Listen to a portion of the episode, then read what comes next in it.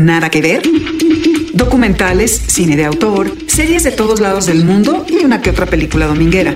Aquí hablamos de Netflix, recomendamos lo que vale la pena y te solucionamos el eterno dilema de no tener nada que ver.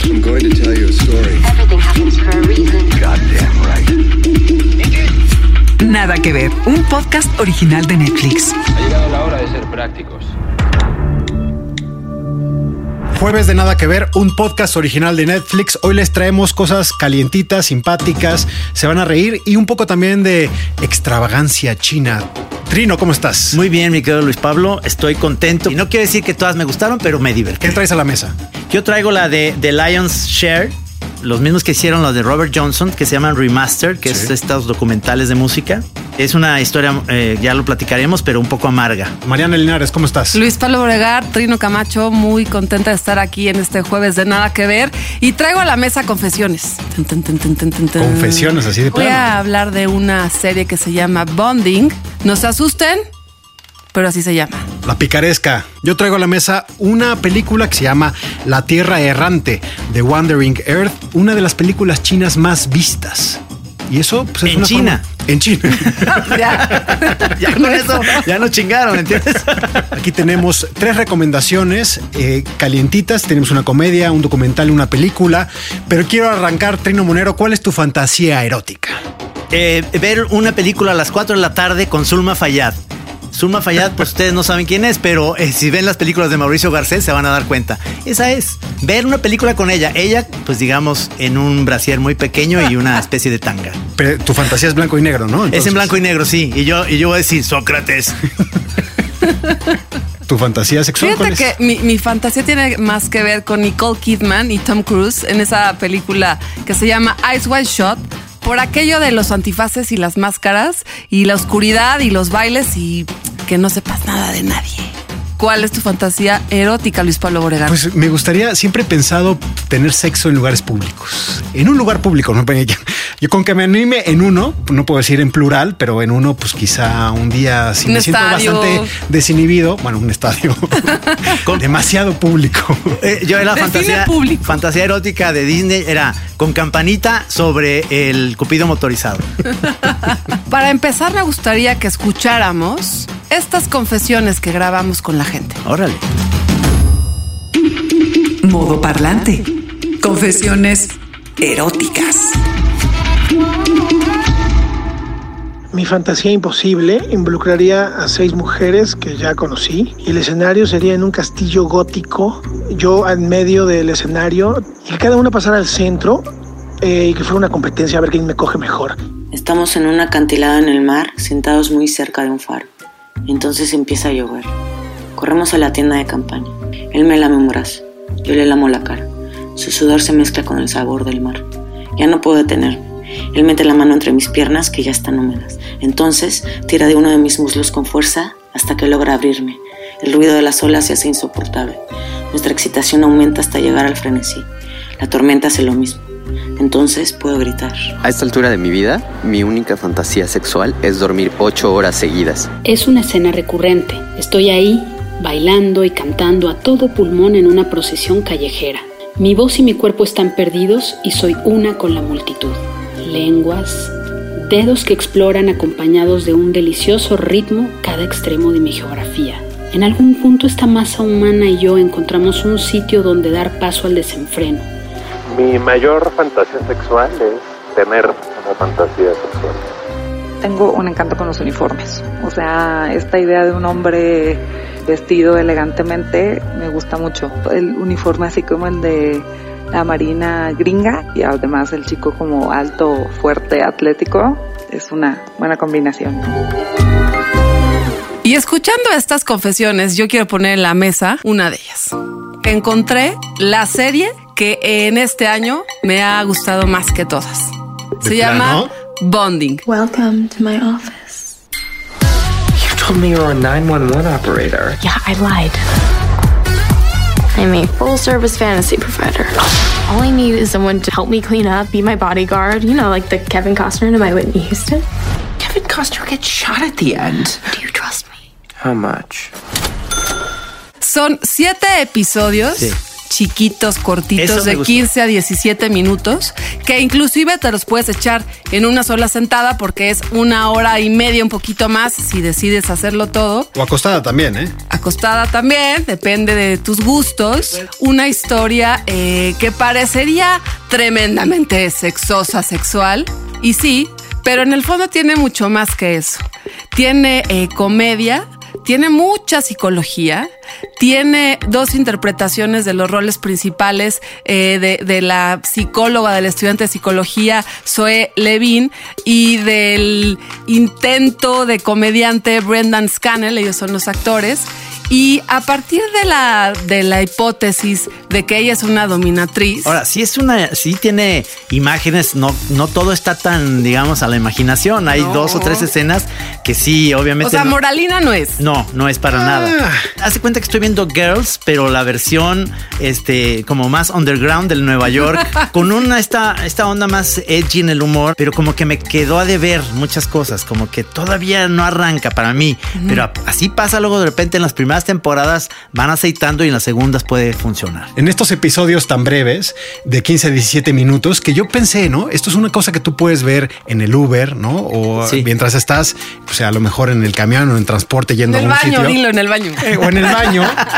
Eh, Igual en lugares públicos no, está- no, no No, es tan no. recomendable, ¿no? No, Porque no, a lo mejor el vecino de- del metro o del camión se te asoma y ve pues una dominatrix dándole de azotes o a alguien Y pues, hasta te haciéndole... haces ya un amigo ahí en el trayecto a casa. Es decir, es bastante segura porque nunca vemos, para hacer una serie de sexo, nunca vemos eh, nada demasiado gráfico, pero me queda un poco a deber eh, en, la profundidad que tienen como la historia. Que también, pues esa como superficialidad, ¿no? Eh, ah, También se agradece a veces cuando, por ejemplo, terminaste de ver un documental, no tienes sueño, ¿no? Y avanzas en los siete episodios, la terminas y creo que está bien y me gusta mucho que, se, que la plataforma ha empezado a meter estas series que tienen ese metraje, 17, 20 minutos y que no está mal para llenar sobre todo trayectos, porque no es una trama con la que te quedes o que te deje demasiado impacto. No te deja demasiado impacto, eh, sí te genera curiosidad. Trino, tienes toda la razón, como que tienes ganas de saber más de los personajes, Sí. pero creo que ese es eh, parte de su, de su cosa rica, porque te va aventando poquito a poquito que estos dos personajes tienen muchos asuntos que resolver en la vida. Este actor, muy joven, Elijah Wood, pelirrojo, ¿no? Muy parecido, bien parecido el muchacho. eh, me llama mucho la atención cómo se va transformando y cómo te vas encariñando en una serie con capítulos tan breves. Sobre todo el chavo que además tiene un, un amigo que haz de cuenta que es Sheldon y, y que viven en el mismo, pero pasan por el cuarto, es decir, no hay un pasillo. No es un spoiler porque es- lo ves desde el principio, pero es un dulcecito para Sí, que se les eh, antoje. pero entonces siempre tienes No sé que si pasar.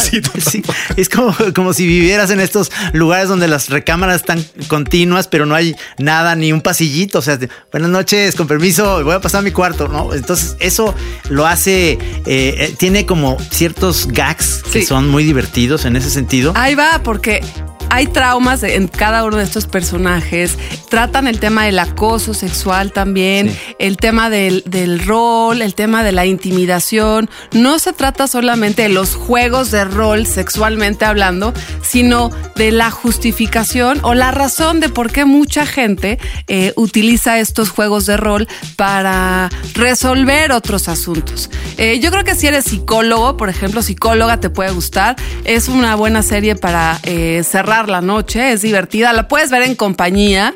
Y tampoco, tampoco expone tantas cosas. Yo creo que es una buena manera de ver el sexo de manera divertida, de relajarse y saber que cada quien tiene sus fantasías y sus maneras de resolver asuntos. A mí me llama mucho la atención la relación entre Nueva York, esta gran eh, metrópoli, urbe, eh, una de las ciudades más eh, movidas o con mayor ritmo en el mundo, y el sadomasoquismo. Ustedes saben, porque lo, lo hemos platicado mucho aquí, una de mis series favoritas es Billions, y ahí el personaje de Paul Giamatti también es un, pues es un fiscal obsesionado con, el, con, los, con estos fetiches y con el sadomasoquismo. Y ahora, pues de aquí lo que, lo que vemos es con ese, ese mismo que en Estados Unidos le llaman a este género raunchy comedies. Que raunchy sería así medio mm, doble sentido, Burdo, poco- sí, sí, medio vulgarzón, sí. ¿no? Eh, entonces, aquí lo que vemos es la otra cara de la moneda. Si allá lo vemos como, un, un- como esta cuestión de intimidad en Billions entre una pareja, aquí lo vemos con mucho más humor, ¿no? mucho más humor y en un momento en la vida también donde no son adultos, todavía están conformando sus personalidades. Bonding, la recomiendo para verla en soledad o compañía en un rapidito. No, todo, todo en compañía es mejor, man. ¿Quién Todo en sabe? es Sobre mejor. todo esa, ¿eh? ¿Quién sabe? La serie lo demuestra, cada quien lo que le guste. Nada que ver. Un podcast original de Netflix. Pues yo traje a la mesa, me voy a aventar, ¿eh? Se llama Liu Lang DQ. Bien. Es- Liu Lang DQ. Quizá no te suena porque no suena más La Tierra Errante o en la plataforma algunos la verán como The Wandering Earth. 从流浪地球计划启动的第一天起，就再也回不去了。In the past 72 hours, 地球错失了最后一次机会。En febrero leí una, eh, pues, una nota, no me acuerdo si era en Variety o en IndieWire, que Netflix había comprado los derechos de la película más taquillera en China. Llevaba 14 días y había juntado más de 600 millones de dólares. Me acerqué, vi que era una película de ciencia ficción, leí en las notas con lo que llaman eh, mixed reviews, ¿no? Sí. Había gente que decía que estaba muy bien, había gente que la, la habían aborrecido, que creo que aquí en la mesa No. hay algunos que, que comparten esa, Tengo esa opinión. sentimientos encontrados. Está basada en una novela del gran maestro de la ciencia ficción china que se llama Liu Xixin. Muy bien, Luis Pablo. Veo que tu chino ha Lo he mejorado. estado- en los el mandarín lo he estado meses, practicando ¿eh? porque ya sabes que te abre muchas puertas. ¿no? Sí, varias. Pero bueno, a ver, ¿de qué se trata esta película? Es una película de dos horas y un poquito más, eh, ciencia ficción pura, acción pura, donde la Tierra eh, está en grave peligro, está a punto de que la vida perezca en la Tierra porque el Sol se está apagando. A un gobierno plural que está obviamente liderado por los chinos, es como una especie de organismo multinacional. Se les ocurre, ¿por qué no, por qué no movemos a la Tierra de esta galaxia y nos la llevamos a otra, a otra galaxia que está a 4 millones de años luz? Y deciden remolcar, así como, como si sonara muy fácil, ¿no? Decía, vamos a ponerle 10 mil cohetes de propulsión a la Tierra, la vamos a sacar de órbita y nos la vamos a llevar a un, a, a un mejor lugar. Apenas Júpiter. llevamos este, una hora de peli, ¿eh? tranquilo. Sí, No, no, no, no, perdón. Todo esto te lo avientan en los primeros dos minutos Exactamente. de la película. Te lo, te lo, pero te lo dejan que muy claro y tú dices, ok. Ok, déjame sacar la libreta para Sí. apuntar de qué es la historia. Fíjate que te hubiera llamado antes de verla porque esta es una sinopsis perfecta de la película La Tierra Errante. Aquí estamos, a la orden para eso. para eso Episodio de confesiones. Sí. No soy de las de ciencia ficción, se va a acabar el mundo y menos en chino, pero pero es una producción espectacular Brutal, brutal. de efectos visuales, Sí. de efectos sonoros, todas las escenografías, las locaciones, la ambientación, inclusive las actuaciones sacan a flote lo que para mí no es mi género favorito que es ciencia ficción y pues puedes llegar después de dos horas y media hasta el final. Dos, dos años se tardaron en postproducción y en los efectos especiales. Wow. Pero a ver, Trino, ¿qué te pareció? Mira, yo como soy fan de, de todas estas eh, cómics eh, de Moebius de la época de Metal Hurlant y de, y de Heavy Metal, es un poco eh, esas historias que me encantaban. A mí me encanta la ciencia ficción. Ya, ya viéndola toda, me da mucha risa porque es un poco tomar a Armageddon nuevamente. El efecto es, no son los gringos los que estaban en el mundo, ahora son los chinos, ¿no? Y está, Ya les tocaba, Sí, ¿eh? ya les tocaba. Está sensacional. Los rusos salen ahí medio como de comparsa porque pues tiene, sí ¿Dónde- tiene que dónde los colocamos? Sí, ahí tiene que, Exacto. tiene que haber rusos, no, no, claro. no Pero me encantan esos mensajes políticos. Sí, ¿no? sí, sí. Y yo, y yo comentando un poco en, en broma, es, es como esta historia que dicen, yo nunca vieron la de Jodie Foster, ellos, la de Contact, Contact. que se puede vo- volar con, esas, con otra manera. O sea, no hay que llevarse a la tierra. Es como ir a Acapulco en tu Volkswagen con todo, con el perico, el colchón, todo. ¿Para qué nos llevamos la tierra?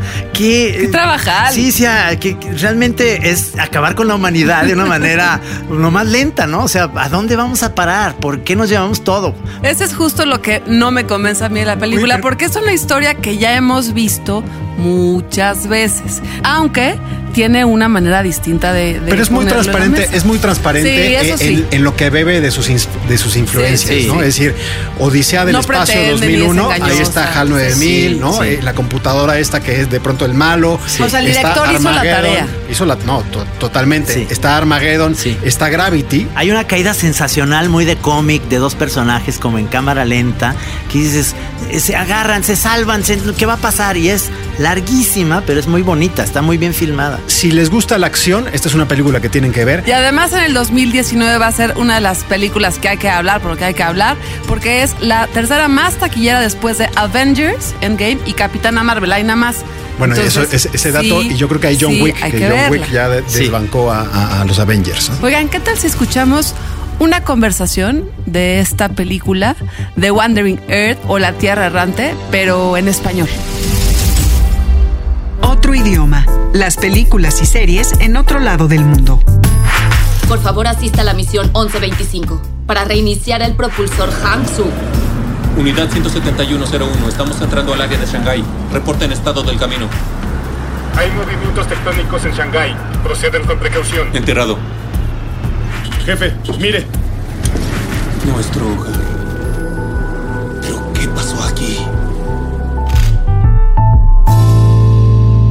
Una sobremesa donde abundan las recomendaciones. Nada que ver. Pasamos de China a África. Trino, traes un documental de para clavarse en la música africana. Sí, un documental, como dije en un principio, como eh, de estas cosas que son bonitas pero amargas, ¿no? Acaba amargo, una canción que es muy famosa, que todo mundo la podemos tararear ahorita. O sea, si yo empiezo a decir, Awemboe, Awemboe, Awemboe. Ándale, eso. Está patentado esto, ¿eh? También. Sí, entonces, imagínate esa rola que es tan conocida. Es una rola que compuso eh, Solomon Linda en los años 30, 39 por allá, pero nada más esa parte que cantamos, o sea, no tiene letra. The lion sleeps tonight. Here we go.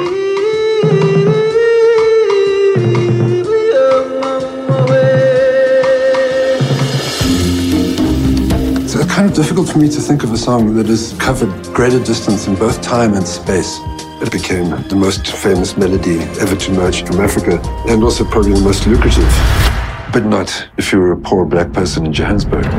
Es de la serie Remastered, The Lion's Share, es la historia de The Lion Sleeps Tonight, que es una canción que sale en el, Rey León, en la película de Disney, y que ha generado millones de regalías de- por, por esa canción, por supuesto, y la historia va, o el documental va sobre la familia de Solomon Linda, que son tres hijas que quedan, digamos. Él murió De Sudáfrica. de Sudáfrica y él murió, digamos, en la pobreza total, porque cuando él registraba esto en Sudáfrica, no había unas leyes específicas sobre derechos de autor, lo cual aprovecharon eh, muchos, este, digamos, autores para llevarse esa canción en Estados Unidos principalmente y registrarla ya y hacerla con la letra, digamos, eh, ya específica, ¿no? Y muy interesante el narrador de este documental o el, el, el intérprete, diría El yo, de de- toda de- la historia, Ajá. que es este periodista y documentalista sudafricano también, de piel blanca, Ryan Malan,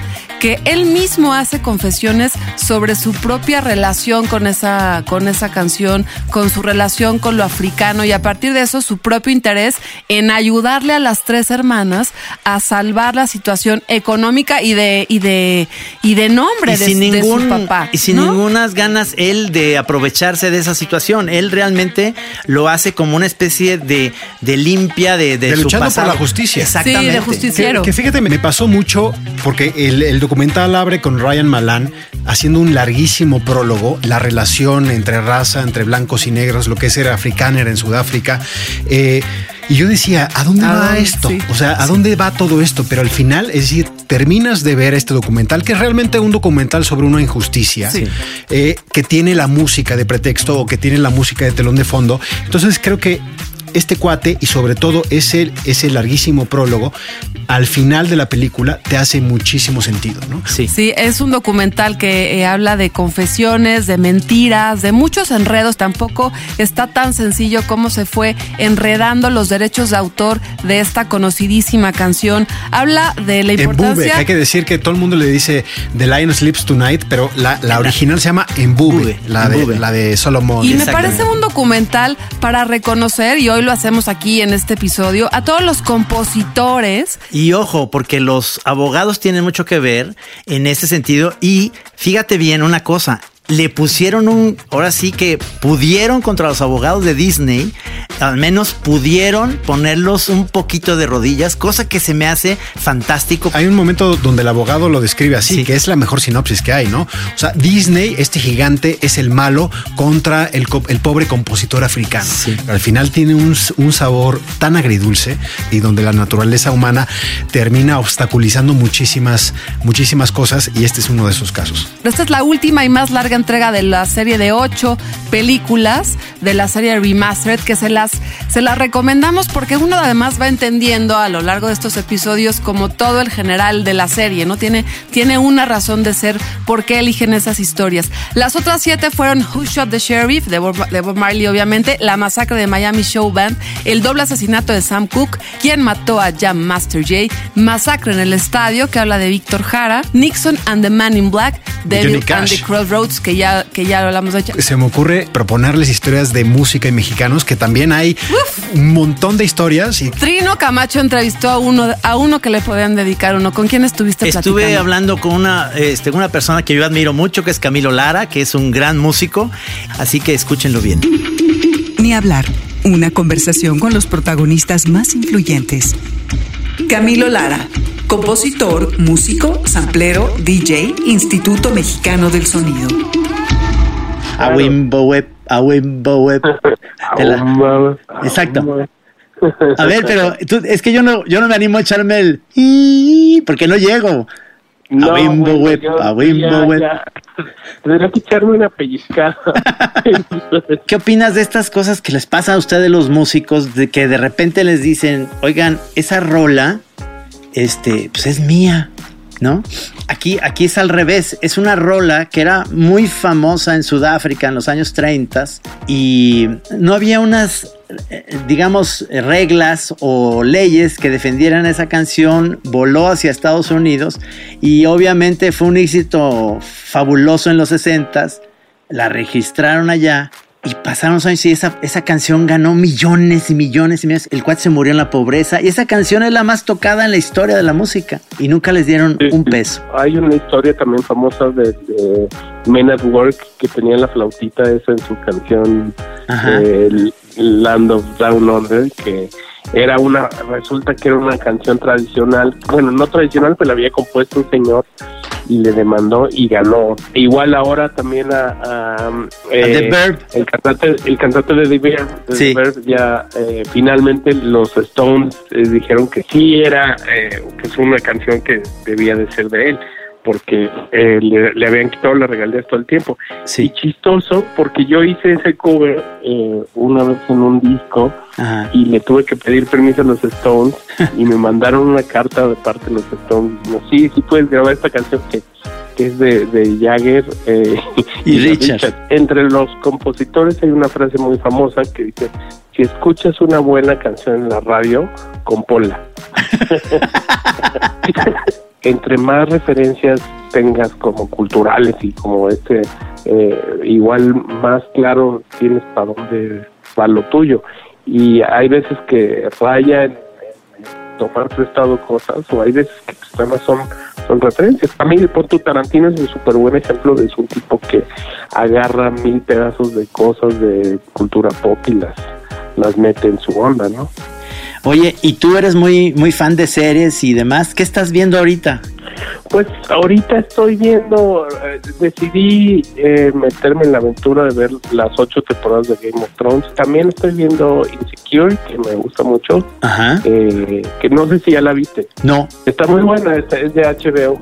Ah, Eh, Y soy un maniático de ver cosas. Acabo de ver 1994, la, la serie de Netflix. ¿Qué proyectos traes ahorita? Eh, pues ando, ahorita estoy sacando un nuevo sencillo, eh, y también pues estuve ahí, eh, a- a- produje el disco de, de Lila Dao que acaba de salir, trabajé en la nueva temporada de Narcos, la pasada también hice un poco de música incidental, y así ando como que entre películas produciendo y haciendo mi, mi música. Nada que ver. Bueno, para cerrar el episodio número 8 de Nada que ver, Mariana Linares nos tiene una confesión. Cada vez que Trino Camacho pone un tweet con mi nombre, tengo como 8 mil seguidores así en segundos. Gracias, Este- Trino. Este, eso ya te va a llegar luego la cuenta. de- Estoy cobrando por eso. Ah, son bots. Ah, son bots entonces, ¿eh? Trino? Son, son bots de China, de no donde, queremos. de donde se va a ir el mundo a otro lado. Si quieren escribirnos a nuestras cuentas, es Trino Monero Arroba Luis Pablo B. y M. Linares Cruz. Ahí nos encuentran. Y el Netflix Lat con el hashtag Nada que ver. Y hablando de confesiones, Ernesto Buendía, que nos escribió eh, en Twitter, en arroba NetflixLat, dice que nos escuchó mientras se bañaba por la mañana antes de trabajar y nos pone un corazoncito. Así que imagínate escuchar este episodio número 8 con, después de las recomendaciones y las confesiones que le hemos hecho. Así que pues muchas gracias Ernesto Buendía. También Daniela, quien nos dice que qué joya, que por fin tiene recomendaciones para agregar a su lista.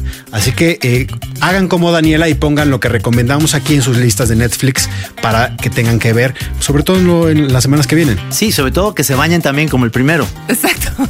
También nos escribió arroba Caro Coppel que dice amo su podcast. Ah, Gracias, Caro. La próxima semana le vamos a hincar el diente a Black Mirror, una de las series que más seguidores tiene. Así que, ¿por qué no nos escriben y nos cuentan un poco qué están esperando para que lo leamos en el próximo episodio? Así como suena, El León. In the jungle, the mighty jungle, the lion sleeps tonight. Shamba Jungel, Betoja Jungel, Yashin Lohaye. Ia,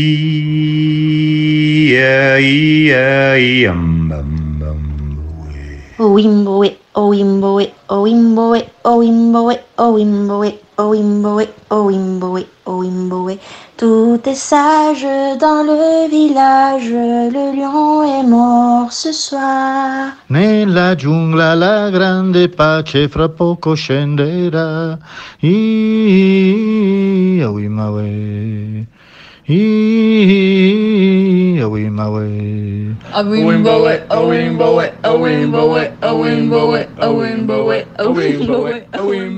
Cada semana, tres recomendaciones en una conversación de sobremesa.